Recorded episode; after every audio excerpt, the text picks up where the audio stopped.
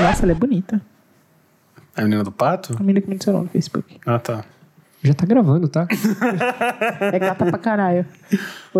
Falando nisso, gente, parem de ficar dando cantadinhas e me ADD aí. Vamos, vamos dar uns beijos. Menos cantados, mais beijos. Olá, olá, querido ouvinte, você que tá chegando aqui depois dessa declaração da Ariane a respeito aí dos seus, dos seus pretendentes. É, seja bem-vindo para mais um episódio de Exausto, começando essa semana aí, é, encerrando essa semana aí. E estamos aqui de volta. A gente tá com um pouquinho atrasado, né? De que de passagem. Lá e de volta outra vez. Mas ainda é, sinto dizer, pedir desculpa a vocês, estamos nos acertando nossos cronogramas, tentando voltar à programação, acertando ela, porque estamos em período de mudança. O importante é que tem. Tá tendo. Tá tendo. Aqui é compromisso. Compromisso com a verdade, Rogerinho. É, gostaria de dizer que nós estamos nas redes sociais, para você que chegou aqui pela primeira vez, tá? Quem são esses três doidos? Eu sou a Ariane Freitas. Eu sou o Vitor Trindade. E eu sou Francisco Junqueira. Nós somos os Exaustos e nós estamos nas redes sociais, no Twitter como Exaustos Pod, no Facebook Exaustos Pod também e No no Instagram. Instagram, como Estamos Exaustos. Será que as pessoas, quando elas falam exaustos pod, elas são tipo pod de poder? Não, pod de podcast. Pod de POD demudo. Isso. Eu acho que elas estão chegando direitinho lá. É, se você tiver alguma coisa para comentar com a gente, algum desabafo, qualquer dilema que você queira contar, ai, abrir o seu coração, manda e-mail para estamostodosexaustos@gmail.com ou áudio no nosso Instagram arroba estamos exaustos. E se Ou você- inici- Fala você primeiro. E se você já mandou, manda feedback, a gente fica preocupado. Manda falando se resolveu, se tá tudo bem. Ou você pode iniciar uma discussão no nosso grupo lá no Facebook, que as pessoas estão começando a interagir lá. Então, você pode estar aberto. Não, mas manda os e-mails, senão a gente não tem para fazer o abraço coletivo. Sim, sim, não. Manda o e-mail, que aí você vai ver ó, aqui a gente falando, comentando. Ajuda a gente a trabalhar. Ajuda nós. E falar lá no grupo, se você quiser interagir com a, com a galerinha. Vocês podem fazer bullying com a gente lá no grupo também, já tô ficando acostumada já. Esse é o Gutierrez, né? E agra- Agora vamos falar sobre o que no dia de hoje. Sobre a enquete Tava do seu aqui nome, Seari sem- ou Seari? É, eu fiz uma enquete no, no Twitter hoje, se vocês quiserem ajudar aí, contribuir. Vocês me chamam de Ari ou Ari, É Ari, aí? Ari. Eu vi alguém Você foi falando... o único, você e o Hugo. Certo. Quem, quem tá com você há mais tempo. É, então, é, hoje nós vamos falar sobre. Isso é uma pauta roubada. Vou deixar aqui bem claro. Vou usar esse termo que foi utilizado no Ilha de Barbados. A pauta o quê? É uma pauta roubada.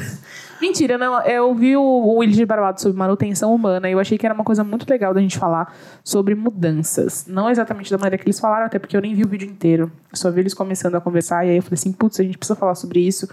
Por quê?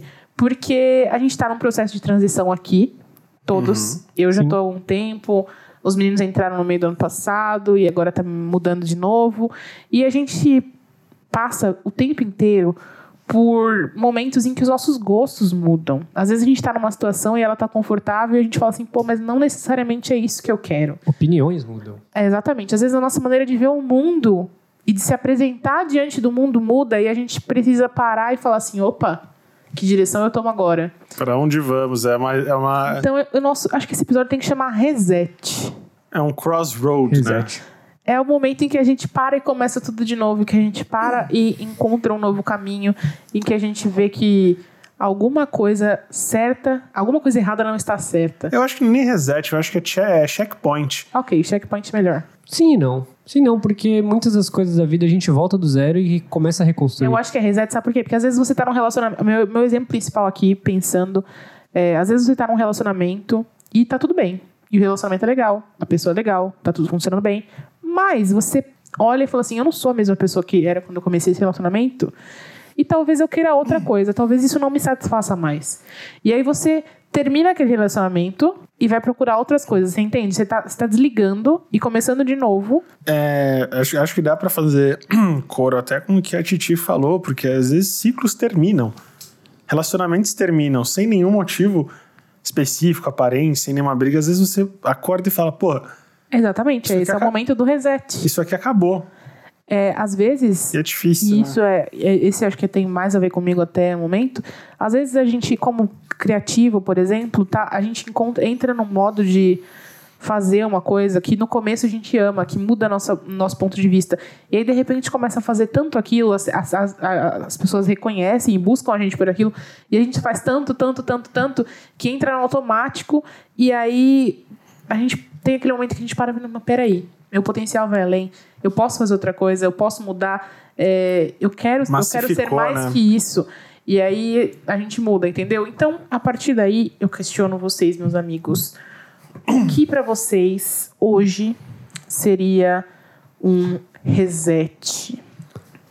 É, Cara, hoje, hoje eu não sei, porque a gente tá, a gente tá passando por uma fase de transição. Mas é, eu, eu passei por alguns resets alguns anos atrás, onde eu mudei desde o começo do meu mindset, do tudo que eu acreditava, do tudo que eu era, de tudo que eu pensava, do que eu, do que eu queria pra mim e comecei tudo de novo. Sabe o que o Facebook lembrou hoje? Hum. Do primeiro desabafo que você fez em casa. Quando eu morava no Tatuapé ainda, você fez um textão. Era Sério? sobre a, a- aquela pessoa Aquela. maravilhosa que você namorou. E estava comigo e com o Dillon. Olha só. Veja só. E você fez um textão de agradecimento sobre coisas que disse você a gente teria mudado, na sua opinião. E que não mudou nada, que demorou mais um inferno pra, essa, pra esse namoro A gente terminar. recaído, né? Mas é, é- é realmente, a gente precisa de. E, e eu mudei baseado no choque. Lógico, esse episódio não é sobre mim, mas eu tô falando sobre episódio, sobre coisas que mudaram. Que, Não, que esse, realmente. esse episódio cara, é sobre nós. A ideia é, sobre ser sobre nós. nós mesmo. Que aí das nossas vivências a gente chega nas conclusões. Sim, e, cara, uma coisa que você acredita quando você é mais novo e etc. é que você nunca vai mudar de opinião, que você só vai é, refiná-la com o tempo. E não, cara, Não, você muda radicalmente. você muda. você Essa muda função, de, essa função de lembranças do Facebook, aliás, ela é excelente para promover essas, essas reflexões. Porque quando ele, ele fala, ah, você tem lembranças com fulano e com ciclano, você clica. Ah, então, dependendo do fulano e do ciclano, nem clicar eu clico. Então, é só que porque vem um mundo de coisa, né? De repente, ter de- declarações de pessoas que não fazem mais parte na sua vida. Declarações suas para pessoas que hoje você fala, meu Deus, eu não quero ver essa pessoa de ouro. Sim, você, aí você fala, aonde eu estava com a cabeça quando eu fiz aquilo? opiniões suas completamente. Falei, caralho, o que que eu tava com a cabeça quando eu escrevi? E coisas cafonérrimas também. É, não, ser cafona a partir do processo do envelhecimento. Mas essa coisa de pessoas que passaram pela nossa vida e a gente fala, meu Deus, o que que eu fiz? Eu falei pra vocês que eu ia falar sobre isso hoje. Acho que esse, é- esse é o grande momento. Já. Apareceu um tweet hoje na timeline. Primeiro que eu, tô, eu não estou entendendo porque o Twitter está me mostrando coisas de pessoas que eu mutei na minha timeline. Mas ele tá mostrando. Vamos reclamar com o Twitter aqui. Aí eu tô lá na minha timeline tranquila e apareceu um tweet de um cara muito escroto. Eu, vou ler o tweet pra vocês e vocês me, diz, me dizem se isso foi Ah, a, escroto. gente vai a gente vai expor o conteúdo. Eu gostei. ler. Eu vou ler o eu, eu tava torcendo Eu vou pra ler ela o ler. tweet, tá escrito assim, ó. Ah, se você quiser só transar, fala. Mano, eu tenho certeza que seu critério pra escolha de parceiros é mega subjetivo, então não me venha cobrar isso. Se eu quiser só transar, eu vou mentir horrores pra garantir minha transa. E eu não sou babacão por isso, sou só humano. E aí esse tweet apareceu na minha timeline, então eu pensei que era alguém que eu seguia. E eu já ia dando um RT comentando quando apareceu, quando eu olhei pra ver a arroba da pessoa. E essa pessoa era meu ex. A Arine namorou. O- não, era um relacionamento escroto, sei lá o que era aquilo, mas é o famoso ex abusivo. E aí eu falei assim, glória, que eu não comentei. Mas ao mesmo tempo eu falei, que porra ele está fazendo na minha timeline? Não, o que eu acho fantástico é que o, o- a reply seguinte é de uma hiper amiga minha. Então, ele estava na minha timeline porque a sua amiga respondeu ele. Mas ela respondeu de uma forma que foi virou a cereja do bolo. Ela falou assim: ó, amigo, decide. Ou você fala, é, eu vou mentir mesmo, ou eu sou uma, eu não sou Ou não sou babacão. Eu não sou babaca, cara. você tá sendo controverso na mesma frase. Aí Essa o hora, momento essa- foi assim, quando eu olhei pra isso, eu falei assim, caralho.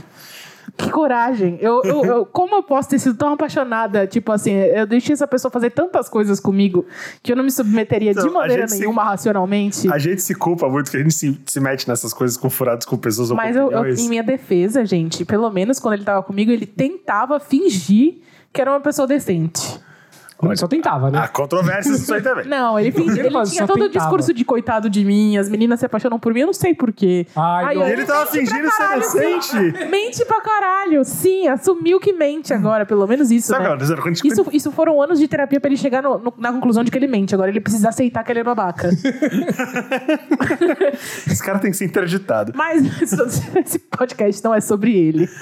Quando a gente se depara com essas situações, que você fala, meu Deus, como é que eu me envolver com fulano? Parece que, de repente, você tá naquela salinha do STF e tá Lewandowski falando, nossa, como você era ridículo, né? Vou ter que te lembrar, vou ler aqui pra você as coisas que você falava.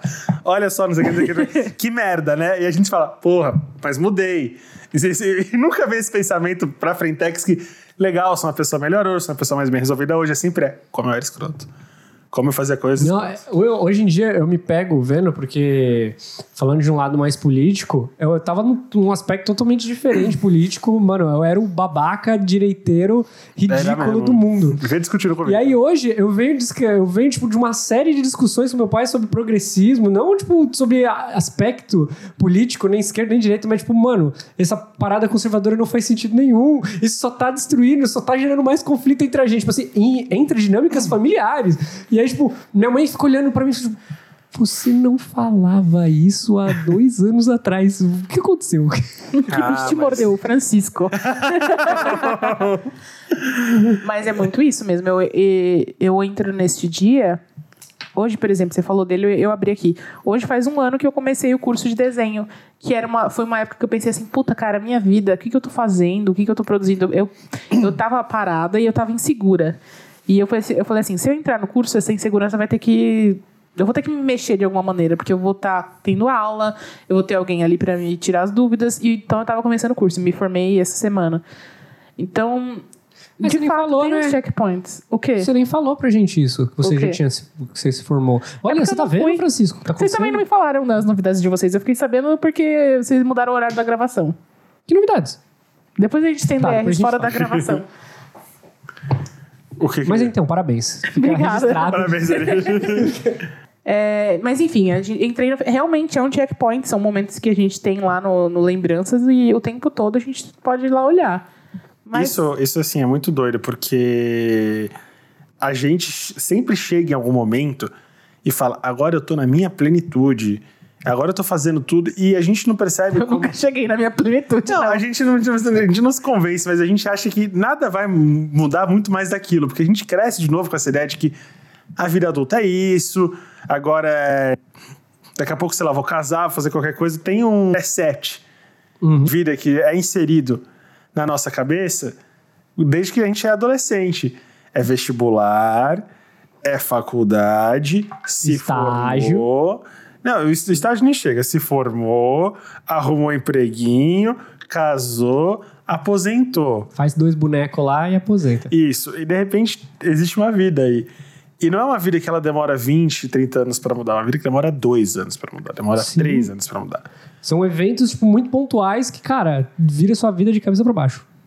E, cara, e como é que a gente lida com isso? Porque uma coisa que eu falei aqui uma vez pra vocês, dessa crise geracional que a gente tem em relação às pessoas mais novas, por exemplo. Por que, que eu sinto isso? Porque a percepção que eu tenho, e vocês me corrijam se vocês acharem que eu tô errado, é que dos nossos pais pra nós, demorou entre torno de 10, 15 anos pra formar uma geração nova. Com tecnologia, com tudo que avançou e tudo, com as pessoas mais conectadas, da nossa geração pra essa nova que está aí, demorou uma coisa de 5 anos. São, é uma cabeça completamente diferente, falando como quem foi adolescente gay nos anos 90 que era difícil pra cacete, você não tinha com quem conversar. E você não podia falar na escola, porque era um inferno. Hoje eu vejo é, meninos héteros indo de saia em solidariedade ao- aos amigos gays. Eu falo, cara, isso jamais. Eu já tô falando, na minha época, eu não cheguei nos 30 ainda, tô chegando ainda, estamos chegando lá. Eu já falo, cara, na minha época isso jamais aconteceria. As pessoas jamais se posicionariam desse jeito. E muda muito. E a gente vai tentando acompanhar também. Essa é é uma coisa de idade também que a gente tem. Não, e é uma coisa que, tipo, a, nós. Eu acho que é muito mérito da nossa geração que foi bem resistente a, esse, a essa onda de conservação, porque, tipo, a gente já nasceu com o terreno semeado. Então a gente não teve tantas preocupações que os nossos pais tiveram de, de subir uma casa. Tipo, subir uma casa é uma metáfora que eu tô falando, né? De subir uma casa, colocar um teto. A gente já nasceu com isso pronto. Então o que a gente tinha era que organizar. E quando a gente notou que muitas das coisas que, que nós vivíamos, a dinâmica dessa organização não fazia sentido e que as coisas não fluíam, a gente começou a questionar e começou a deixar um lugar muito mais organizado para essas gerações. Então, tipo, eles, eles não estão tendo que ter determinados conflitos que nós tivemos e eles estão tendo mais, mais liberdade de se sentirem confortáveis de falar sobre quem eles são, sobre como eles se, se sentem e, e conseguir tornar o ambiente melhor para as outras pessoas que não se sentem. Porque eles veem que, tipo, se eles apontar uma coisa, uma crítica, e que tiver um ponto, assim, de, de, de sensatez ou de fazer sentido, alguém vai dar ouvido. Diferente de muitos anos atrás, que se eu fosse o único a levantar um ponto, e, e só pelo fato de eu ser o único que tá vendo por esse lado, eu já ia ser. Minha, minha opinião já ia ser negativada. Mas, cara, É, é interessante observar isso que você está falando, como o- esse processo de se reinventar é uma coisa tão maluca. A gente falou dos nossos aqui brevemente em relação ao, ao Facebook, mas isso, isso você vê bastante com seus pais, eu tô vendo bastante com a minha mãe também, a Ari com a mãe dela. A dificuldade deles de se adaptarem com muita coisa de hoje, muita discussão que está surgindo hoje. A gente mesmo tomou, no último abraço coletivo, a gente tomou um chá de realidade do, do rapaz. É no próximo. Esse programa essa semana, Eu o abraço é na segunda. a- É que a gente tá gravando os dois episódios juntos, tá? Vou, vou dar um spoiler pra você. A gente tomou um chá de realidade num rapaz assexual. Assexual. Assexual. Assexual. Assexual. Sexual. Assexual. A gente, a gente tá A aprendendo. gente tá né? aprendendo. E- A- Assexuado não tem sexo, assexual não pratica sexo. Eu, essa é a minha definição básica, não me batam, a gente vai estudar e vai falar sobre isso no futuro também. Tá. E a gente justamente falou que eu falei, olha, a gente vem de uma geração, principalmente que saiu dos anos 80, chegou nos anos 90, a gente pegou full anos 90, que tinha uma, uma relação com intimidade, com sexo, muito diferente do que tem hoje. Muito mais banal, muito menos profunda, muito mais preconceituosa. E a gente é resquício disso. Restritiva até. Re- muito restritiva, muito restritiva. A gente tem mil e um resquícios disso. E olha que a gente tá. A Tem, gente cresceu vendo banheiro do Gugu, né, gente? Foi Não, tudo eu- sempre muito sexualizado. o que era uma maluquice, porque era, era tudo muito sexualizado, mas era, nada era permitido também. Então, assim, a gente cresceu nisso. Ou é, ou é muito, ou é muito sexo, ou não é nada de sexo. Então, assim, então, como é que a gente tá ainda crescendo disso? A gente o tempo inteiro, e essas discussões são uma- muito novas. Definindo a geração, era te- uma, uma geração que queria muito transar e não podia transar. É, exatamente. É uma geração que, olha só, a gente, a gente assistia, a banheira do Google que a Irene citou, é, é aquele terror. Não passava 10 da noite. Não era amor e sexo com Fernanda Lima. Passava meio-dia do domingo. É- é o que eu- com a vovó em casa. muita coisa muito engraçada, porque hoje em dia aparece Fernanda Lima falando qualquer coisa sobre empoderamento feminino, falando sobre liberdade sexual, sobre opções, etc. A veiarada fica louca da cara. fala, Ficam, não eles ficam doidos, Porra, os velhos- o Van Damme de pau duro que abraçando a Gretchen, tudo bem?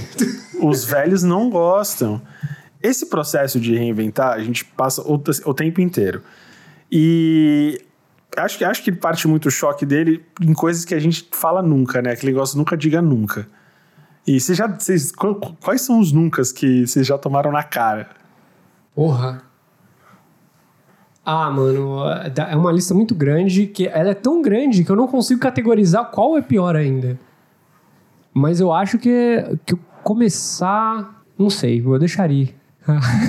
Nossa, gente, acho que muito, muito profundo isso de qual nunca que você já falou.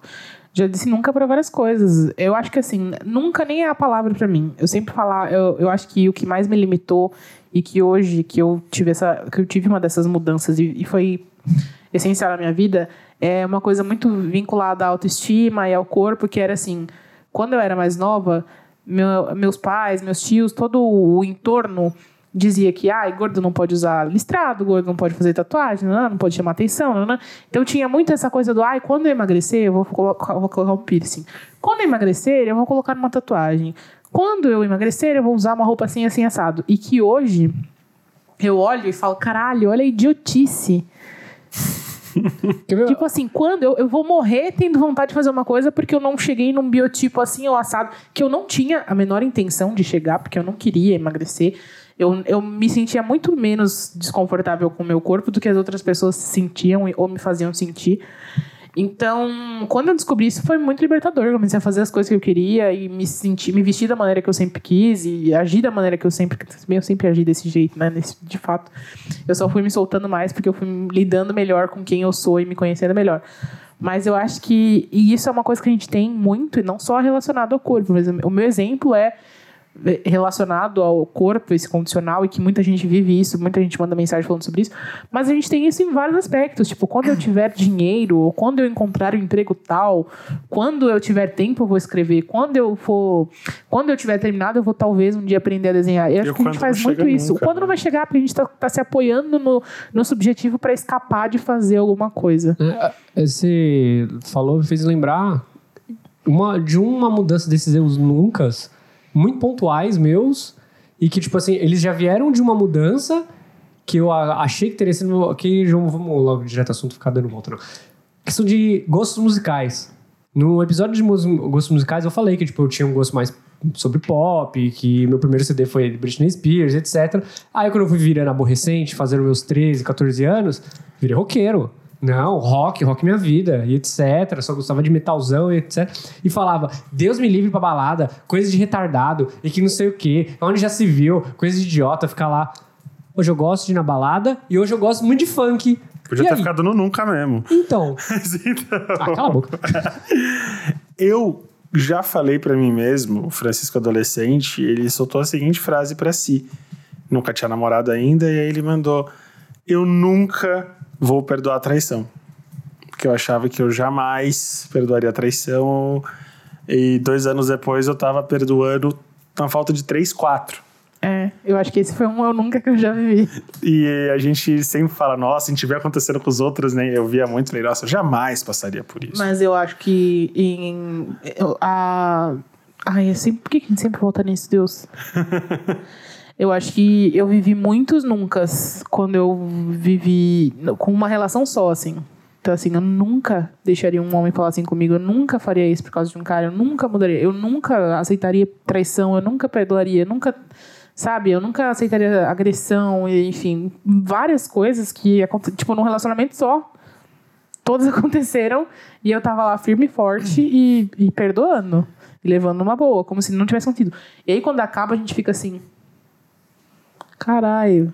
Quem era essa que estava ali, né? Caralho, cachorro, aconteceu mesmo. E aí, Caralho. Eu acho que, a gente fica, acho que a gente fica até mais carinhoso quando a gente vê, por exemplo, uma pessoa passando por essa situação e, sei lá, eu vejo isso muito na internet, elas vão desabafar e as pessoas, nossa, eu não sei como é que você aguenta isso. E eu vejo as pessoas falando o que eu falava. Eu nunca perdoaria a traição dessa Exatamente. pessoa. E aí eu, eu viro e falo, não fala isso, porque você não sabe como é que é. Você e não às sabe vezes... a relação que eles têm. que É, e às vezes a gente meio que perdoa mesmo. Porque... Aí tem outro eu nunca. Eu nunca vou me relacionar à distância. Vou jogar eu nunca aqui. Eu nunca vou me relacionar à distância. Ah, E nunca tenho me relacionado, mas eu, eu realmente me vi cogitando. E me Você vi pensando, ai, namorando. me vi pensando, ai, nossa, podia, né? Podia, tipo, outro, outro lado. Não interessa. Porque assim, existe muito também, foda-se o que o outro lado tá pensando, do que passa na nossa cabeça. Na minha cabeça passou. Ah, podia acontecer, né, em algum momento. a gente vive, né? Eu acho que assim, o, o- tem, uma, tem uma coisa, uma, assim, uma frase do- dos nossos pais aqui. Na casa dos outros é sempre mais fácil. Então a gente vê uma pessoa passando por tal coisa, um relacionamento à distância, uma coisa, e a gente fala: Nossa, mas como que Fulano aguenta isso? Eu nunca me relacionaria à distância, eu nunca não sei o que. De repente, e essa é a melhor e a pior parte da vida. Porque o universo escuta essas coisas, o universo fala assim: nunca. Peraí, deixa eu mandar esse moreno aqui, ó. Não dá uma semana. Ah, não, deu bastante tempo. Eu fiquei uma vida inteira falando isso. Cara, eu conheço pessoas que ela. E agora eu re reitero eu nunca. Eu conheço pessoas que têm, que tinham posicionamentos, eh, sei lá, três anos atrás, extremamente, muito radicais, assim, até. Isso em termos de relacionamento. De relacionamento assim, assim, assim, e de diminuir as pessoas que eram diferentes. E eu vejo como essas pessoas, elas criam tanta, tantos muros em volta delas, porque elas criaram, querido ou não, um, um patamar, um degrau acima, eu jamais farei isso. De repente acontece com elas, e, e a dificuldade que essas pessoas têm de É, essas coisas acontecem mesmo. Pois é, a gente planta algumas coisas que a gente não percebe. Só que por outro lado, a gente planta as nossas próprias revoluções. Né? Então, essas coisas que vêm, chacoalham a gente quando a gente sai. Porque é assim, é interessante que isso a gente vive desde adolescente também, né? Todo mundo aqui já teve, agora em vez do eu nunca, eu já tive. Todo mundo já teve o. Vai ser o nunca de novo, que merda eu nunca vou ter uma história como essa. Eu nunca mais vou me apaixonar de novo. Eu me lembro quando. Quatro slides depois. Todos os sinais de meu namoro, de, de namoro, né? Eu nunca vou fazer isso de novo. Eu nunca vou me apaixonar de novo. Nunca vou me envolver de novo. E de repente tudo aquilo eu tô intenso, porque tão no momento assim, de repente passa. E você mudou de alguma forma. Você passou por uma situação, pode não ser um relacionamento, pode ser uma relação de trabalho, uma relação de família, só que uma hora passa. E a hora que passa, que você começa a olhar em volta, você fala, tá, o mundo não acabou, entendeu? Tipo, é, é, é, é, o vídeo do Porsche. Ai, meu Deus, que o mundo não acabou. Uhum. Entendeu? E, e aí? Você tem, aí que acho que o reset faz sentido mesmo. Você tem que recomeçar de alguma forma, né? Sim. É, mas assim, às vezes a gente não é forçado a recomeçar, às vezes, às vezes a gente simplesmente quer. E, e isso me lembra um Eu Nunca também. Eu já falei, gente, eu sempre falo, eu nunca vou conseguir ter um relacionamento aberto. Mas esse ano, várias vezes, eu parei para pensar, não que eu queira ter um relacionamento aberto, tá? Não estou dizendo isso. Não pede, não, não pede que o universo vai te Não quero, obrigado, obrigado. Não vou bagunçar meu Tinder hoje. Mas, eu me parei que, que, pensando assim, cara, será que não era hora de eu questionar por que, não que eu, que eu deva ou não ser monogâmica, mas por que esse pensamento tão forte, tipo essa, essas questões de posse que existem ligadas à monogamia, que nem todo monogâmico é, mas que eu sei que eu tenho na minha mente. É, e já parei questionando várias vezes isso, assim. Então, tipo, é importante a gente se questionar também. Questionar a própria fé, não digo fé religiosa, Qualquer as, fé. As próprias convicções da própria fé é, é um caminho, às vezes, muito produtivo para você encontrar uma fé mais forte, mais sólida. Ou para se conhecer mesmo. Sim, né? mas é, é, através do autoconhecimento. Quando ah. você questiona, você está se conhecendo e você está encontrando convicções mais sólidas do que você. Essas barreiras, essas condições. O que a gente está dizendo é que a vida chega e mostra que não adianta criar nada. Porque a hora que tiver que cair, cai. Seja por uma opção sua, seja por a vida só falou, agora vai quebrar isso aqui. Tanto que você vê esse. Você vê, a gente está falando de, dos nossos namoricos e nossas histórias, nossos dramas. Mas a gente, a gente conhece pessoas, sei lá, de casamentos de 20, 30 anos que de repente terminam e as pessoas elas continuam vivendo. Uhum. E voltando no que a Titi falou, como é que a gente pode falar que aquela história não deu certo? Não, deu certo. Deu certo durante muito tempo. Deu certo durante muito tempo, deu certo durante pouco tempo, mas deu certo de alguma forma que seja. Mas acabou. O fato é que apesar de ser tão natural essa renovação de ciclos que a gente vive, ainda assim a gente tem uma dificuldade gigantesca, né? A mudança, ela assusta pra caralho. Ah, sim. Eu sempre falo que eu me identifico mais do que eu gostaria com Sheldon. E as pessoas têm um ódio pelo Sheldon que é aceitável, porque ele é, ele é o exagero de todas essas circunstâncias que a gente passa, mas ele, mas a gente tem isso que ele tem, esse medo, essa insegurança de, de, de começar numa coisa nova, os nossos vícios, as maneiras que a gente prefere fazer, as nossas rotinas. E eu, tinha, eu tenho muito essa coisa da, do, do, odiar mudar certas coisas. Em alguns aspectos eu amo mudar e eu vou lá e mudo e ninguém tem nada a ver com isso. Em outros, para mim é muito difícil a mudança, inserir pessoas ou coisas novas em determinadas rotinas, é, não saber como uma coisa vai acontecer. E lidar com o fim. Lidar com fim, gente, pelo amor de Deus. Esse é, esse é o meu maior problema e, é, e sobre isso eu nem gosto de falar porque é, é, é gatilho mesmo para crises fortíssimas. Assim, então é muito, muito foda. Até esqueci o que eu tava falando, que ele lidar com o fim. Eu acho que você citou aí falar sobre lidar com fim é, existe uma, uma, uma linha de pensamento muito positivista sobre lidar com fins. Ah, você o, falou positivo, eu já mando tomar no cu. Não, mas é sério, não, mas é real, assim, a, o fim, ele, ele, ele tá marcando um fim de um ciclo. E um novo tá começo. Marcando, exatamente. E é um, ou uma nova oportunidade de você ter um novo espaço, de você encaixar uma nova rotina, de novas coisas, de novas experiências. E, tipo, nova experiência é uma coisa bacana são. Se você é uma pessoa que aprecia novos conhecimentos, aprender e etc., e novas vivências, novos lugares, etc., você encerrar um ciclo é exatamente isso. Você está dando a chance de novas coisas. Mas sabe o que acontece? mas fala isso para quem está sofrendo. É isso que eu ia falar agora. A, a gente percebe essas coisas normalmente quando passa. Durante. É um, a gente não pode esquecer que é um processo muito doloroso. É um luto, a gente já falou sobre É um isso. luto, é um processo doloroso. E às vezes ele, às vezes ele, é, ele é agressivo em alguns casos. Entendeu? Às vezes a gente tá falando, por exemplo, de, sei lá, de famílias com filhos, de pessoas que trabalham junto. E é muito. E, cara, é, é extremamente complicado lidar com esse tipo de É, mas, situação. mas foi aquilo que você comentou no, com esses dias a gente voltando, que você estava pesquisando sobre o país mais feliz do mundo, que você falou que era o Butão. Era o botão. Que foram. Porque eles têm a, a, a cultura de pensar na morte todos os dias. Foram, foram perguntar lá no botão e por que que... É verdade, isso que é o reino Eu da felicidade. é que é essa frase é maravilhosa.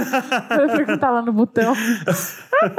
Eu tomei um susto eu. Porque a hora que chegou a pauta na minha mesa, era a gente tem que falar do país mais feliz do mundo. Aí na minha cabeça, falei, Suécia, Noruega, não sei o quê. Não, o Butão. Falei, o Butão ali na Ásia? Eu comecei a pensar, cara, Butão que é do lado da Malásia, não sei, enfim. Aí fui lá pesquisar, era a porra do Butão. E as pessoas do Butão, que diz que é o reino da felicidade, diz que elas pensam na morte 15 minutos por dia. Eu não sei se aí é um... Eu se- penso na morte muitas vezes. né? se é a BBC que tá aí, talvez o que eles quiseram dizer é que a gente ela- a gente começa a ignorar alguns processos naturais, inclusive de, eu acho que é uma metáfora para fim, para perder.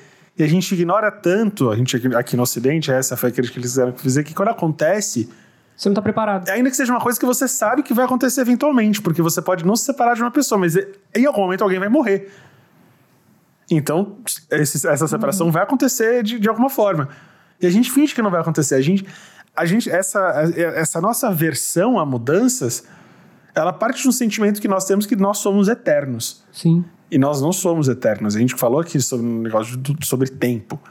E o tempo pesa, e o tempo É, vem. é, e, é- esse, esse exercício que eles têm essa cultura de fazer isso diariamente é, traz um pouco mais de, de sobriedade sobre o assunto, de você ficar querendo postergar uma coisa que você vai ter que lidar ela de qualquer forma. Quando ela acontece, pô, tô ok. Eu já tô pensando nisso todos os dias. Tipo, você não vai ser pego de surpresa.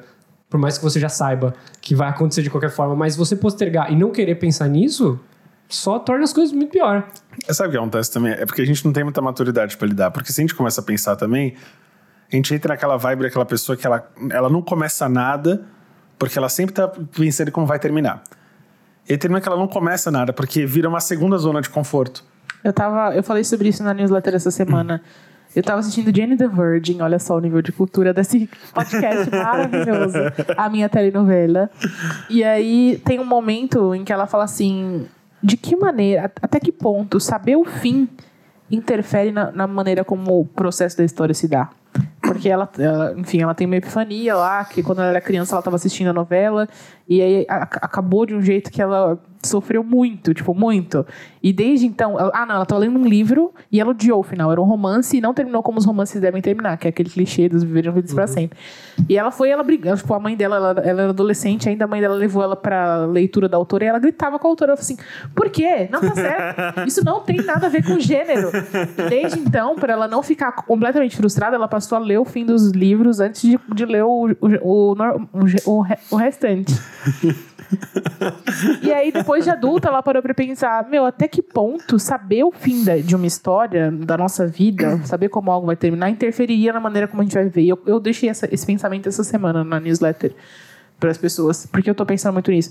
E eu acho que interfere muito a gente saber pensar no final, é, seja de forma intuitiva ou de forma alguém te apontar, olha, vai ser assim, assim, assim. Tipo, eu tô- é- essa é uma história que já começa com um fim planejado. Porque por mais que a gente não saiba, que a gente não tenha controle do, do que vai acontecer, a gente sabe como vai terminar, a gente fica meio que se boicota, ou a gente não vive porque a gente já sabe que vai acontecer, ou a gente vive em função daquilo que vai acontecer, querendo mudar, querendo transformar. Então, é, eu acho muito problemático essa coisa de, de ficar querendo ter controle sobre o final das coisas. Não, Não, tem. e, o- e não- o controle sobre o final é uma coisa muito, muito complexa, porque aí eu vou parafrasear uma frase que, a, que nem, nem deve ser dela, que a Marina Viaboni coloca constantemente, que é It's about the journey. Tipo, é sobre a jornada. Mas isso que ela tá dizendo, se você, por exemplo, pegar no, no, no filme do Peixe Grande, Suas Histórias Maravilhosas, em algum momento ele chega na casa de uma de uma bruxa que ela, ela, não, ela não tem um dos olhos, ela é- usa um tapa-olho. Só que debaixo desse tapa-olho, de fato, existe um olho, só que se você olha nesse olho, você descobre como você vai morrer. Hum. E, e era um mito entre ele e os amigos dele lá, só que ele decide ver. E quando ele descobre o jeito que ele vai morrer, ele fala: ok, então daqui até isso aqui, eu tenho que viver absolutamente tudo, porque eu sei que eu vou morrer assim. Então isso pauta a, a história dele, porque ele sabe que a morte dele vai ser de jeito X. Então ele começa a fazer tudo que ele tem vontade, porque ele, ele, ele meio que fica inconsequente. Então é, isso, isso, isso desenrola o filme inteiro de como ele, ele vive uma vida muito doida em função de ter visto, em algum momento, quando ele era adolescente, o jeito que ele ia morrer. É. E. Pra completar o que eu ia colocar. ah, eu vivi isso um pouco de saber como era o final quando eu comecei a ler Preacher. Eu não sabia exatamente como era o final, mas os meus amigos que já tinham lido falaram: Cara, você vai detestar o final. Você não vai gostar do final. E, e quando eu terminei de ler, eu não vou falar o final. De fato, ele não é um final espetacular. Mas depois que eu li, eu não tive um baque muito forte, mas eu falei, cara, eu tive muito prazer lendo tudo. Eu acho que o meu prazer maior foi enquanto eu estava fazendo a coleção, enquanto eu estava lendo página por página. e de fato, não é um final espetacular, mas porra, a experiência que eu tive fazendo tudo isso foi muito mais gratificante. Então, tipo, as pessoas deixam de curtir as coisas e de aproveitar porque ficaram sabendo de como seria. o É, final. eu, eu, tenho, eu tenho muito isso com spoiler, assim. Eu não ligo de saber o que vai acontecer. Sim, eu tô Porque eu preciso saber o que aconteceu para que aquilo acontecesse, sabe? Uhum. Todo o processo até que aquilo se deu. As pessoas ficam, ai, nossa, você deu spoiler. Assim, Cara, aconteceu tanta coisa até chegar nisso. Você ignora tudo que aconteceu, porque só o que importa é o final. né? Só o desfecho que é aquilo. É, tipo assim, ou só o que importa é a situação chave ali da viradinha. Então, assim, eu não, eu não ligo muito pra spoiler. A minha irmã é uma viciada em spoiler. Ela ama saber as coisas que aconteceram. Eu também. E às vezes eu achava estranho, mas em geral eu percebi, assim, que eu não tenho muita ligação com isso. Eu até acho, acho chato as pessoas que ficam tipo, ai, nossa, isso é spoiler. Que eu falo assim, gente, mas vocês vão deixar de ver, vão deixar de curtir todo, todo o processo. Eu Eu, acho eu que eu- entendo que a, a, a sensação de quando as coisas acontecem é muito legal. É tipo, ó, aconteceu uma Mas coisa a menos que alguém te fale quando vai acontecer, ainda é uma surpresa. Pelo menos pra Sim. mim, as coisas são, tipo, Só que assim, a gente tá falando de coisas que são táteis no, assim, no, assim, no mundo da ficção. O problema é que na vida não existe possibilidade da gente precaver o que a gente não pode prever. Sim. Então aí você tem essa pandemia de pessoas que elas preferem não viver história nenhuma do que embarcar numa história por medo de se machucar, por medo de dar errado. Uma coisa que a gente fala bastante é que as coisas elas podem dar, dar errado até quando elas dão certo. Eu uso muito esse exemplo, vou voltar pro, pros filmes agora, que é aquela porra daquele filme do, com a Meg Ryan, com o Nicolas Cage. Que ele Qual? passa o filme inteiro decidindo se ele vai ou não abrir mão de ser anjo, da imortalidade dele pra ficar com a mulher. Na hora que ele decide, ela morre. É uma morte terrível, inclusive. Ela tem de caminhão, assim, naquela morte bonitinha na cama, os dois juntos. Ela- e de repente ele se fudeu, entendeu? Porque agora ele não é mais imortal, não é mais anjo. E a mina dele que ele gostava morreu. As, as coisas acontecem, a É. vida é assim. Eu, eu novamente Jane the Virgin, só que agora na quarta temporada já. Essa- esses primeiros episódios da quarta temporada, eu não sei se vocês já assistiram, então não vou dar spoiler porque não quero ser chata. Mas ela tem uma reflexão que é muito o que eu passei esse ano, assim. E que eu fiquei sofrendo um tempão. E o Fran falou. Teve uma hora que o Fran virou pra mim e falou. Ele falou, Ari, você achava. Você, você tava há muito tempo sem conseguir sentir absolutamente nada.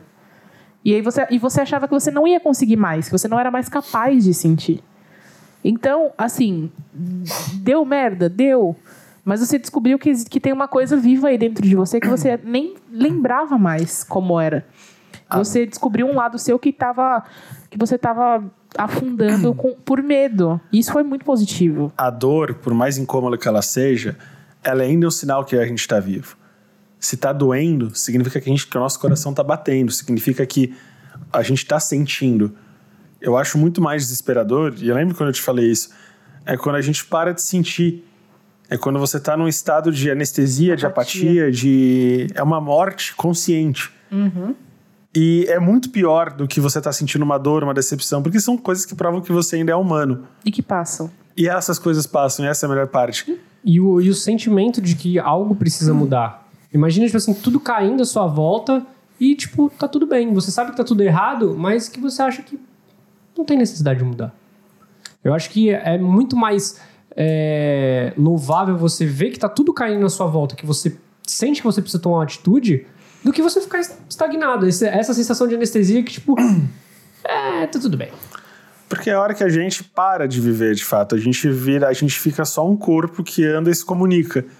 Às vezes nem isso. E às vezes a gente não percebe que tá assim, porque às vezes as coisas elas entram num piloto automático que ele é confortável de certa forma, mas a gente não percebe. Primeiro porque o tempo passa muito rápido.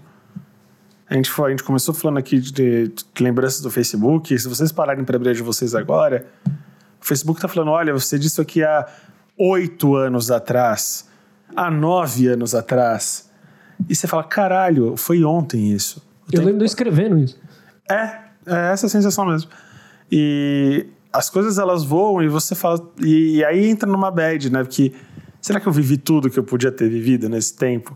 Será que eu fiz tudo? E se eu tivesse feito diferente? A verdade é que a gente não seria, a gente não estaria aqui agora se a gente tivesse feito diferente. Eu tenho essa bad de assim, já não.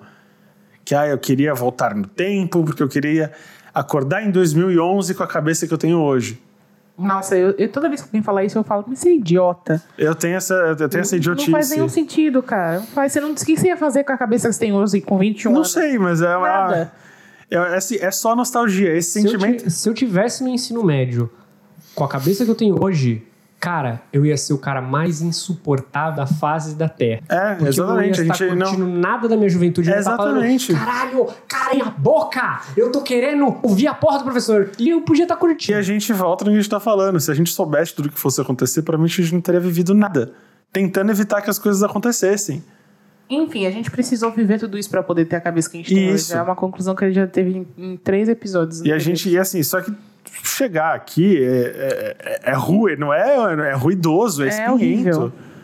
Mas é, é, é um caminho. Não, é e, o aí, e aí é o caminho. desespero de pensar onde a gente vai chegar daqui a cinco anos. A, a gente não é um robozinho que coloca o dedinho ali e instala o pack, né? Instala a É, nova não é atualização. Matrix, né? Não tem. A gente precisa, para chegar na- nas conclusões, para chegar nos conhecimentos, a gente precisa viver. Não adianta 10 pessoas ao redor falarem pra gente como vai ser, porque a gente não assimila. A Precisa- gente só aprende tomando no cu e na cara. E precisa confrontar seus próprios valores. E seus próprios medos também. Medos, valores, culpas. Entendeu? O que, que, você- o que, que a gente vai levar?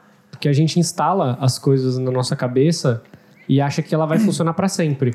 E você vai carregando aquilo pra sempre. Ah, mas por quê? Os meus valores são os meus valores. Como assim eu vou abrir mão dos meus valores? Vai. E aí você vê que seus valores não estão funcionando e chegou a hora de você mudar os seus E valores. é por isso que a gente é tão diferente. Todo mundo é tão diferente. E ao mesmo tempo que a gente tem experiências tão parecidas, a gente vive elas de formas tão singulares. Então a gente pode ver várias pessoas chegando à mesma conclusão, mas passando por uma trajetória completamente diferente. E a gente pode ver pessoas iguais passando pela mesma situação e chegando em conclusões completamente diferentes também. É aquela coisa, o passar dos anos, a gente vai ficando com menos espaço na nossa mochilinha de vida para levar as coisas. Então a gente não tem mais condição de levar aquele oceano de, de sensações, de sentimentos da adolescência, do começo da vida adulta, porque a gente se obriga a ser mais seletivo. Né? Porque não tem tanto espaço, não tem tanto tempo, não tem tanta paciência, não tem tanto tesão. E então, sei lá, é, é- é aquela hora que você. é, acho que isso é uma grande mudança também. Quando você. Eu tava falando isso com, a gente tava falando isso com o Vitor hoje, antes de vir pra cá. Estávamos eu e ele parados na frente de um motel cafonérrimo na Moca.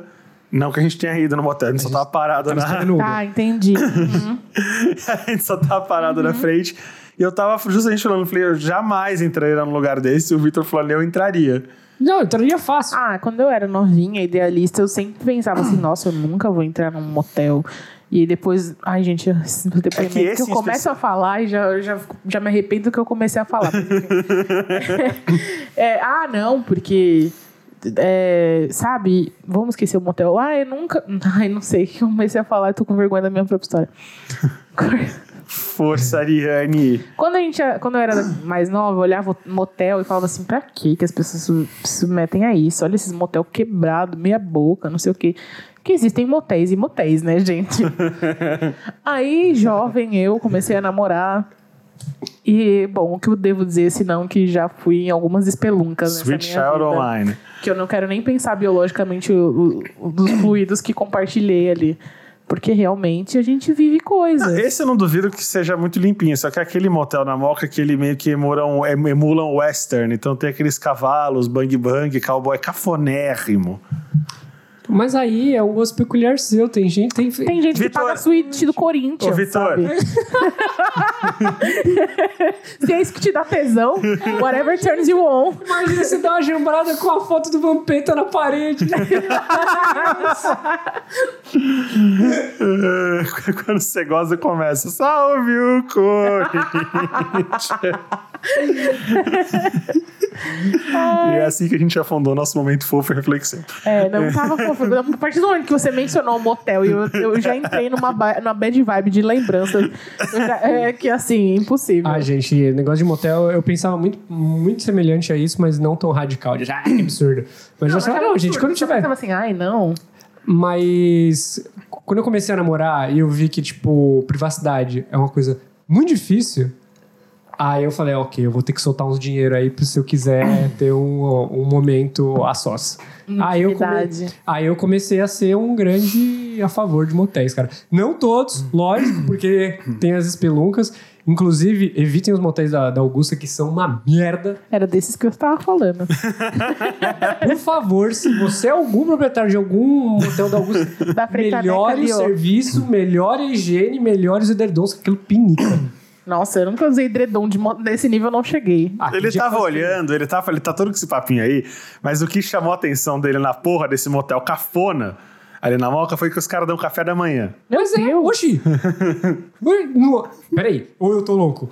Eu não tô louco. Ah, eu não sei. Eu não, acho que eu nunca. Café, da- você paga um Eu pernoite. nunca pernoitei num motel. E ainda, e ainda Sério? tava escrito café da manhã disponível, aí embaixo, entre parênteses, menos VaptVupt. Eu morava com os meus pais, eu ia ter que dar satisfação de onde eu dormi. Meu guilty pleasure é, é, é um motel que tem pernoite até as duas da tarde. Meu Nossa Deus. senhora. Não. Eu falei pra ele, Vitor, eu, vou, eu pago então. Já, já- assim, já que você quer vir nessa merda, Eu aceito. arruma a tua concubina, sei lá o que você quer fazer, uma pessoa que se amigue com você e vai nessa merda. Só que tua concubina. Olha, as pessoas estão desmerecendo. Por favor, me ajudem. Que essa pessoa que eu, assim, eu quero pacote de humilhação completo. Eu vou fazer stories de Instagram, vamos fazer, vamos fazer, vamos fazer um circo. Meu Deus. humilhação pra mim é influencer fazendo, fazendo publi de motel. Ah, eu já, estou- eu já vi vários. É, ah, não, olha aqui. Tipo, O quê? Como é que é isso? não, assim, tenho, tenho amigas que. Amigas não, Ó, a colegas. gente mandando que- eu nunca vou fazer publi de motel. A Ariane Não, fazendo eu não aqui. mandei eu nunca, não. Eu, eu disse que é humilhação, mas se vier, se o dinheiro for. restart aí. Se o dinheiro for bom, eu faço, entendeu? Porque eu estou. Humilhação mesmo é não ter dinheiro pra pagar as contas. É isso mesmo. É, mas assim, é, tipo, quando. eu- Tipo, é, já vi, por exemplo, a Dora já foi, já mostrou, mas assim, ela tá ela solteira, tipo assim, uh, vim passar meu aniversário no motel. Aí, beleza, né? Tipo assim, ai, meu momento, suíte e tal. Mas o que eu já vi que eu achei tosco é casal. E aí, a- tipo. A foto, charu, a foto do charuto de uísque, a foto da piscina, a foto da hidromassagem. É casal tipo, hétero, a é, é lógico. óbvio. A foto dela deitada na cama, a, a foto dele.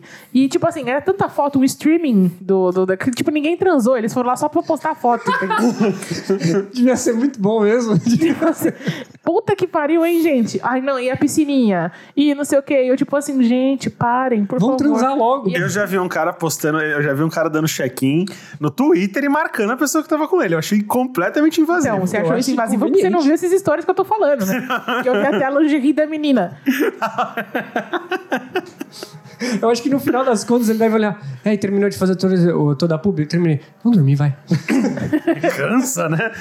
A gente, a gente tirou foto no frigobar, pelo amor de Deus. É, não, cansa. era tipo assim, a- a- m- m- o copinho de uísque do lado do charuto. Ai, que Daí- pedante. Não, homem hétero da bar. Homem hétero barbudo, né? É o kit, o kit, é o kit. Ai, meu Deus, como preciso ser macho. Mas, nossa, cara, é realmente, assim, é lamentável. Se você já fez isso e é meu amigo, não me odeie, por favor. Mas é que é lamentável. Eu sei que a gente faz as coisas pelo dinheiro, que a profissão tá caída, mas é difícil, velho. É difícil ver essas coisas. Culpa o capitalismo, não Eu, culparia eu, ele. eu culpo o capitalismo. eu entendo você, amigo. Eu me solidarizo, mas realmente foi doloroso ver. Tudo isso para dizer que a gente fica mais criterioso, pra gente descobrir que a gente não fica nada criterioso. Faltou dinheiro, vamos. Não, sei lá, mas se o motel falar assim, ah, se me pagar pra passar a noite num lugar da hora, eu vou. Eu vou até em casa assombrada se me Não, pagarem. assombrada eu não vou. Depende. É, Ele tá achando que eu não vou aceitar? Na primeira oportunidade que eu vou falar assim, ó, eu tenho uma aposta com um brother meu que, se- que ele vai pagar um motel pra nós. Ó, se não, Arrume uma pessoa que se amigue se não com me você e fere, vai. se não fere os meus princípios. Pra mim tá ótimo. Ariane, você, a hora No que que fere meus princípios ir a um hotel? Nada. Nada. Só me falta. o ser um, Alguém mo- pra ir comigo. ser um motel não é um problema.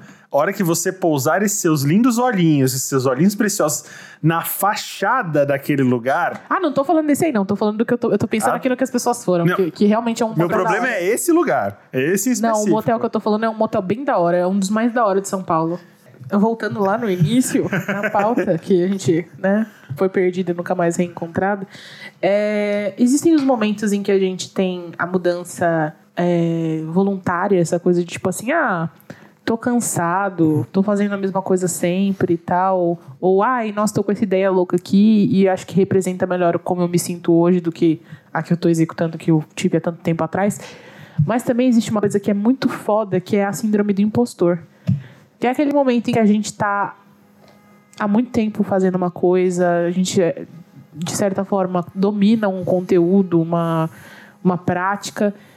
E pra gente o negócio se torna tão automático que, que a gente não consegue aceitar o reconhecimento. A gente começa a se sentir uma farsa. Assim, pô, eu tô aqui produzindo um negócio que eu não acredito, ou que eu não, não sinto prazer mais, ou que eu talvez nem seja tão bom, sabe? Que as pessoas já criam. De certa forma, sabe quando você já cria um re- reconhecimento, qualquer coisa que você faça, as pessoas vão aplaudir. Eu não acho que exista isso, mas a gente meio que tem essa sensação às vezes. É que a, a- a- acaba passando pro- a ideia de que o processo da, da criação, do, do, do exercício da sua função, É tem que simples. ser uma coisa penosa, tem que ser uma coisa custosa, que, que tem que gerar cansativo. E se você é uma pessoa que já faz aquilo há muito tempo, você já desenvolveu meios e vias daquilo se tornar uma coisa mais confortável possível. E é isso que te torna tão bom e tão eficaz no que você está fazendo. Eu acho que a ideia é a seguinte: Tu falando. vende ideia. E aí as pessoas começam, só concluir. E aí quando as pessoas começam a vender, a, você começa, elas te vendem a ideia de que para ser genial, para ser fantástico, pra ser bom, etc, tem que ter um sacrifício, tem que pingar suor e tem que fazer a porra toda. Você começa a acre- acreditar nisso, porque tipo, porra, isso aqui é tão, é tão fácil eu fazer isso. Mas ah, eu acho não que. sei, eu acho que não. isso não foi isso. Faz- é que faz sentido o que você está falando se você parar pra pensar em alguma coisa mecânica, alguma coisa que demanda só expertise. Quando você está falando de uma coisa que depende unicamente da sua criação, que vem de criatividade, e o fator criatividade, você não pratica a criatividade. Você, você pode até estimular, você pode exercitar, Precisa, não, não é, É, pode, sim. precisa. só que criatividade, ela, ela demanda de mil coisas que orbitam o, o- o seu, seu universo pessoal. Quando essas coisas que são muito subjetivas e muito particulares entram num piloto automático, você parou de exercitar isso aqui. Parou de ser uma coisa significante para você. Então, quando você vai fazer um desenho, um texto, um vídeo, uma pintura, qualquer coisa que demande algo que você está trazendo de dentro para uma expressão física, ele ainda, por mais que seja um trabalho, ele ainda está vindo de uma coisa sua, da sua bagagem, do seu repertório, dos seus sentimentos. Quando ele para de fazer esse movimento, esse movimento de dentro para fora, e ele vira uma coisa mecânica, você para de, de dar um pouco de valor para aquilo, porque você está só mexendo as mãos. É, e eu acho até, além disso, isso- é exatamente isso. E tem mais um, um, um ponto que é, às vezes nem fica tão automático assim, mas, por exemplo, nós somos humanos. E trabalhar com, com a criatividade, ou com, com expressão, qualquer coisa que é acoplado ao nosso discurso, a, a nossa visão de mundo, é muito preocupante, porque é, a gente tem. A gente muda. Entendeu? As nossas opiniões mudam e as pessoas acabam começando a enxergar a gente de uma maneira muito específica. Então, eu já, dei esse exemplo 50 milhões de vezes, mas vai é ele mesmo. Tipo assim, eu, eu falo sobre autoestima, eu falo sobre aceitação, e aí as pessoas enxergam você como se você já tivesse isso bem resolvido. As pessoas pedem conselhos pra gente como se a gente lidasse com relacionamentos muito bem. E aí, às vezes, você pega, se pega numa situação na sua vida em que isso é questionado, e aí você fala assim, puta, eu sou uma farsa, eu tô aqui falando disso para as pessoas, as pessoas estão me procurando, e na realidade eu tô na mesma merda que todas elas. E na verdade não é que você seja uma farsa, mas você não consegue admitir que você tem capacidades, tem que seu trabalho tem um valor, você, você para de enxergar os seus valores e a sua importância, porque você, come- tipo, você já está acostumado com isso que para você acaba sendo simples, porque é uma coisa que você trabalha há muito tempo. Você acaba virando, você acaba virando um refém de um personagem que você mesmo criou, né? Você vira um personagem de si mesmo. E essa é, é- e essa é a maluquice da, da síndrome do impostor. Porque você. Você ficar preso no que você é de verdade, você, criar, você cria a sua própria cela. E de repente você, você sente que você perdeu a chance. Às vezes você mesmo criou, não tem ninguém Sim, te cobrando é além de você mesmo. Muitas eu tô vezes, falando inclusive. de um jeito aqui, tipo, porque eu trabalho com pessoas e as pessoas têm uma visão de mim. Mas às vezes a gente cria uma visão do que a gente gostaria de ser e a gente é excelente no que a gente faz a gente não consegue se, se, se enxergar o próprio valor porque não é o suficiente na nossa cabeça. E aí tá todo mundo em volta falando, cara, mas é- o que você faz é ótimo, o que você faz é excelente. E você tá tipo assim, meu Deus, as pessoas não enxergam, eu sou uma farsa, eu não sirvo pra isso. Então, isso também acontece no. E é- quando bate isso, eu acho que é um momento que, que você tem que parar e falar, opa, peraí. Nós E temos. não que você deva parar de fazer o que você tá É fazendo. que são quando as nossas responsabilidades elas viram anseios. E aí vira um problema, porque o anseio, não tá assim, não é por nada que tá do lado da ansiedade, ele, ele, trabalha com inseguranças do mundo do, assim, do irracional. Então ele aciona aspectos da mente, da autoestima, da, da, da insegurança, que eles estão ainda no subjetivo, no que não aconteceu. E o que não aconteceu começa a virar o pode acontecer na nossa cabeça. E aí a gente começa a ficar. Ai meu Deus, o que, que as pessoas estão pensando? Aí coisas que são naturais, então você falou de aconselhar alguém. Coisas que partem do seu coração começam a partir da sua cabeça, porque você começa a planejar ser espontâneo. E aí você já é refém. Você já virou um personagem de si. É, eu tenho um episódio bem, bem, bem, bem, bem mega recente desse tipo de questões de síndrome do impostor, que agora no meu emprego novo. Eu entrei e, bom, eu tô trabalhando com um setor específico de, de pós-produção. E, bom, eu entrei com trabalhando num setor onde já tinham duas pessoas que já trabalham há dois, três anos no mesmo meio e eu tô começando agora, apesar de eu ter tido minhas experiências. Então eu entrei me achando pequeniníssimo. É, e, cara, eu começando lá, fazendo as coisas, não entendendo muito bem, etc. Aí chegou um momento que eu, cara, eu realmente não sabia o que eu tava fazendo. e aí eu pedi pro meu colega de trabalho, eu falei, fulano, me ajuda aqui, eu não tô entendendo, o que, que eu tenho que fazer aqui? Aí, aí ela virou e falou assim, ó, faz isso aqui. E aí eu falei, caralho, eu sou um lixo. Eu não sei fazer isso, tipo... Ela resolveu com dois botões. Aí, beleza. Deu 40 minutos depois, que eu tava, tipo, mó retraído dentro do meu, lá no meu computador. Falando, caralho, o que, eu tô fazendo? Pô, eu sou um merda, né? Como é que eles conseguiram... Como é, por que, que eles me contrataram, né? Mano, o que, que eu tô fazendo? 40 minutos depois, ela chegou... Vitor, me ajuda com um negócio aqui. Aí eu falei, o quê? Ela, ah, não tô conseguindo fazer tal, tal, tal coisa. Eu falei, faz isso, isso aqui. Ela, caralho, como que você sabe fazer isso? Eu falei, ué, não sei. Aí, tipo, eu percebi, cara, a gente é, é, é uma gama de muitas outras coisas que não é porque você não sabe fazer uma coisa ou outra que você é completamente inútil. Mas isso é completamente racional. Eu, quando. Assim, eu comecei um período agora de, assim, de, um- assim, de um, de um filho de dois meses e eu não tinha contado pro meu pai. E aí. Nem pra mim. E eu comecei a pensar, por que, que eu não contei? Porque a hora que eu fiz o primeiro dia, que foi absolutamente do nada, eu falei, eu não vou ficar uma semana aqui. Eu não, eu não vou conseguir pegar isso aqui, eu não vou conseguir fazer isso aqui nunca, as pessoas não vão gostar de mim, eu já tô vendo o jeito que as pessoas estão me olhando. Eu comecei, eu criei um mundo de coisas. Aí eu já tava assim, aí eu, eu resolvi contar isso pra minha mãe. E aí minha mãe virou e falou, Francisco, você tá um dia lá. E você tá falando que você não vai. Isso foi, sei lá, numa segunda-feira. E eu, eu tava falando que eu não ia passar de, de, de quarta. Você estava falando isso. E eu tava assim, meu Deus do céu. Aí eu falei, ah, não vou. minha mãe falou, você contou pro seu pai? Eu falei, não. Ela, por quê? Eu falei, eu não vou contar pro meu pai. Eu come- começar amanhã, não vou passar de uma semana. Ela, para com isso. E de fato, passou uma semana, falei, sobrevivi. Na segunda semana já era outra, outra pessoa. Tanto que a pessoa que tá me super- me supervisionando falou, nossa, parece que você trabalha aqui há um mês já. E, cara, é, é um mundo de insegurança que a gente cria e de repente a gente não percebe. Era uma coisa que, sei lá, meu pai ficou mega feliz que eu não contou. E meu pai olhou e falou: Por que, que você não falou antes? E eu falei: Não sei. Porque eu sou assim. Porque a gente é muito refém De achar que a gente de é tanta, de tanta insegurança e tanta culpa. E, e assim, e na minha cabeça eu não vou criar uma expectativa nas pessoas de que, meu Deus, comecei no super lugar e aí não, vai passar uma- não vou passar de uma semana aqui e vai todo mundo me odiar, vai todo mundo me achar um fracasso. E é, olha o nível da maluquice. E é, é quando você passa, de novo, quando você passa por isso, você fala, nossa, era maluquice. E aí você olha pra trás e você vê aquela nuvem de tempestade Né? E de repente as coisas elas são bem menores do que a gente acha que elas são, né?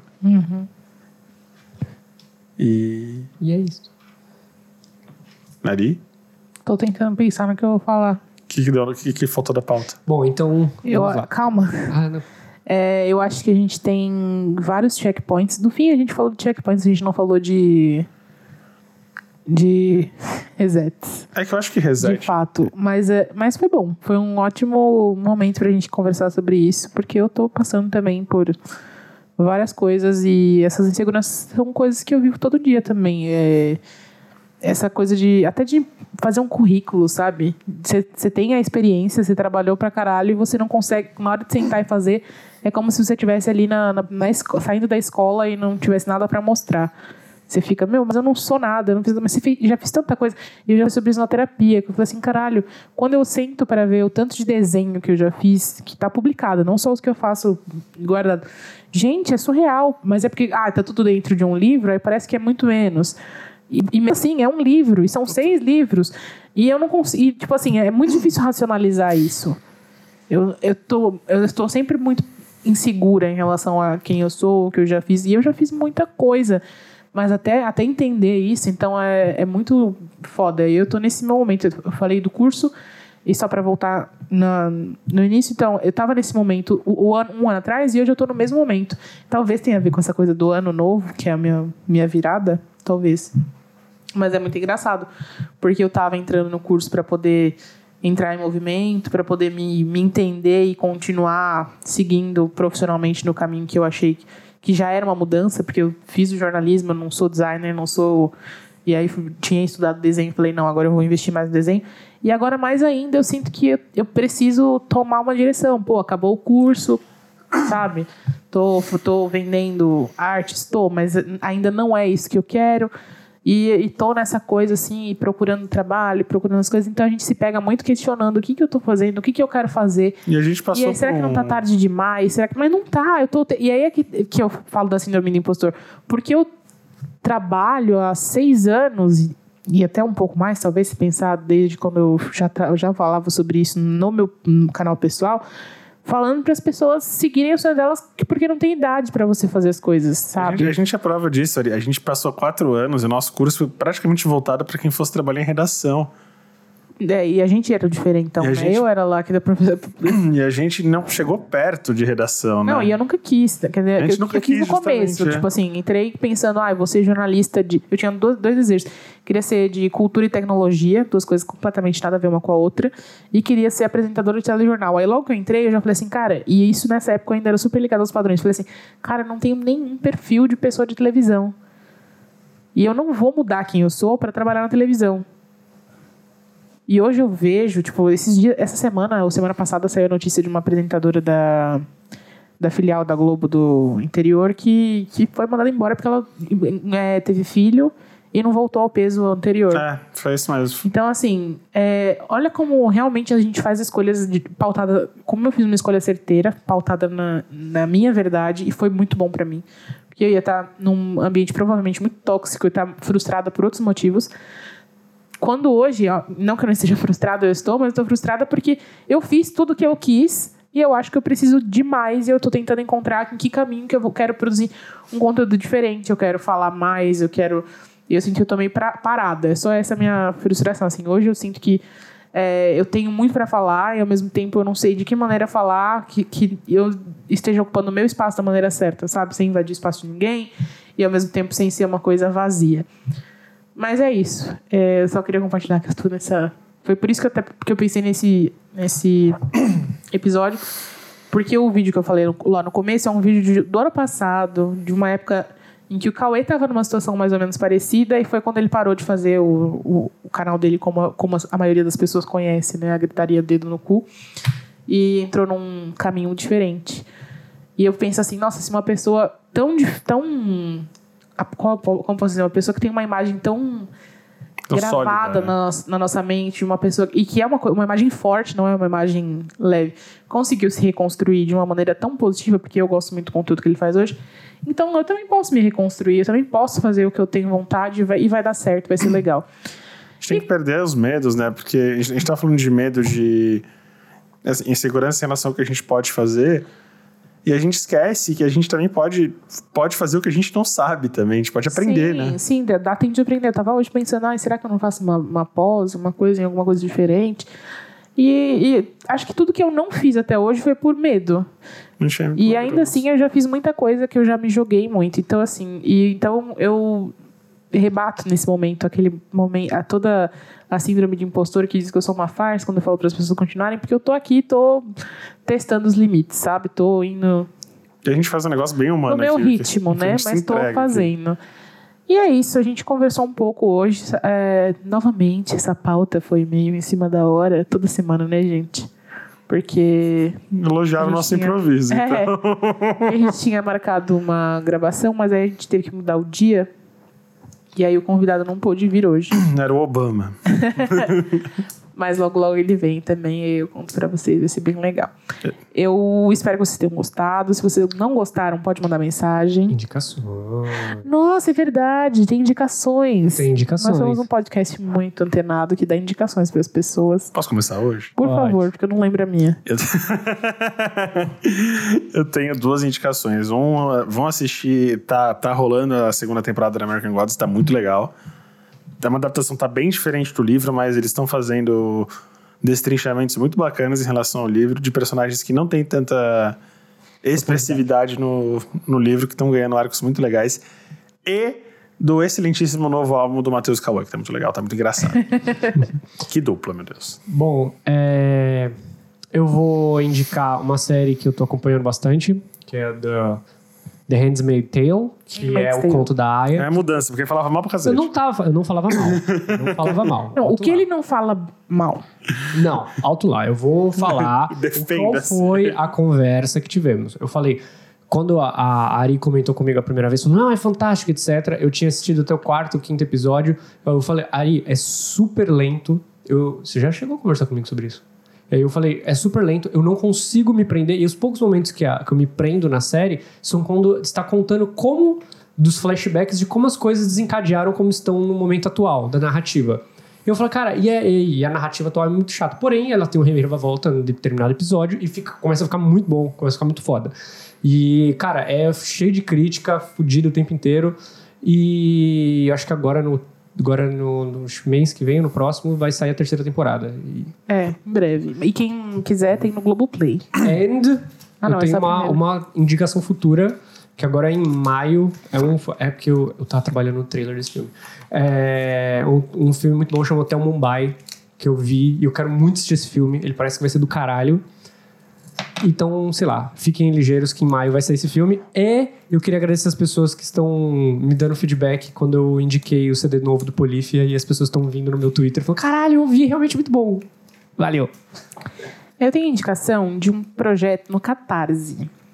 É um financiamento coletivo para um livro de receitas e textos e ilustrações do Gui. Chama Desalinho, o livro. E eu conheci o Gui assistindo vídeos do, do canal da Chata de Galocha. Teve alguns anos, ela fez uma série chamada O Chefe e a Chata, e ele ia lá e cozinhava com ela. E eu, gente, vocês já devem ter me visto falar dela no Twitter, porque, tipo assim, eu também tenho minha, eu também tenho as minhas influencers favoritas. E eu conheço ela desde quando eu comecei a blogar. E eu gosto muito do jeito como ela mostra a vida, do, do- da família. A vibe dela é muito legal pra mim, ela é muito verdadeira. E quando eu vi o Gui, eu me apaixonei por ele. Comecei a seguir, ele faz lettering, faz, ele fazia um projeto de lettering na época, se eu não me engano. É, é um designer incrível, ele faz umas receitas lindas demais. E aí ele lançou hoje. Hoje, no dia que nós estamos gravando, né? Quar- Quarta-feira. Quarta-feira. Mas, enfim, essa semana, o projeto dele no Catarse, que chama Desalinho. Eu vou botar o link pra vocês na descrição, mas é catarse.me barra Gui Poulain, de Amélie Poulain, sabe? Gui Poulain, de Amélie Poulain. Eu acho que é de Amélie Poulain. Se não for, Gui, depois você me fala. e é isso, gente. É um projeto que eu fui. é, ele vai compartilhando um pouco dos processos no Stories e, e é tão, tão lindo, sabe? É tipo um livro que eu gostaria de fazer se um dia eu soubesse cozinhar, enfim. É um negócio feito todinho por ele. Então ele fotografa, ele cozinha, ele fotografa a receita, ele diagrama, ele ilustra, ele escreve os textinhos, tem toda uma coisa sentimental envolvendo as receitas.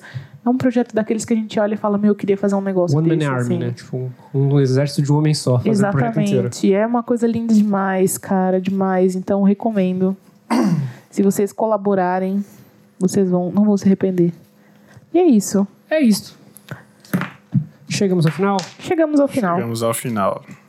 Então, muito obrigado a você que ouviu até aqui. Já tá dando uma hora e doze, tá dando aqui de programa. É, sigam nas nossas redes sociais. É, Exaustos Pod no Twitter e no Facebook. E estamos exaustos no Instagram. Espero ver você semana que vem aqui com a gente de novo. E é Mandem e-mails, nós estamos todos exaustos. arroba Fala com. com a gente, por favor. E é isso. Tchau!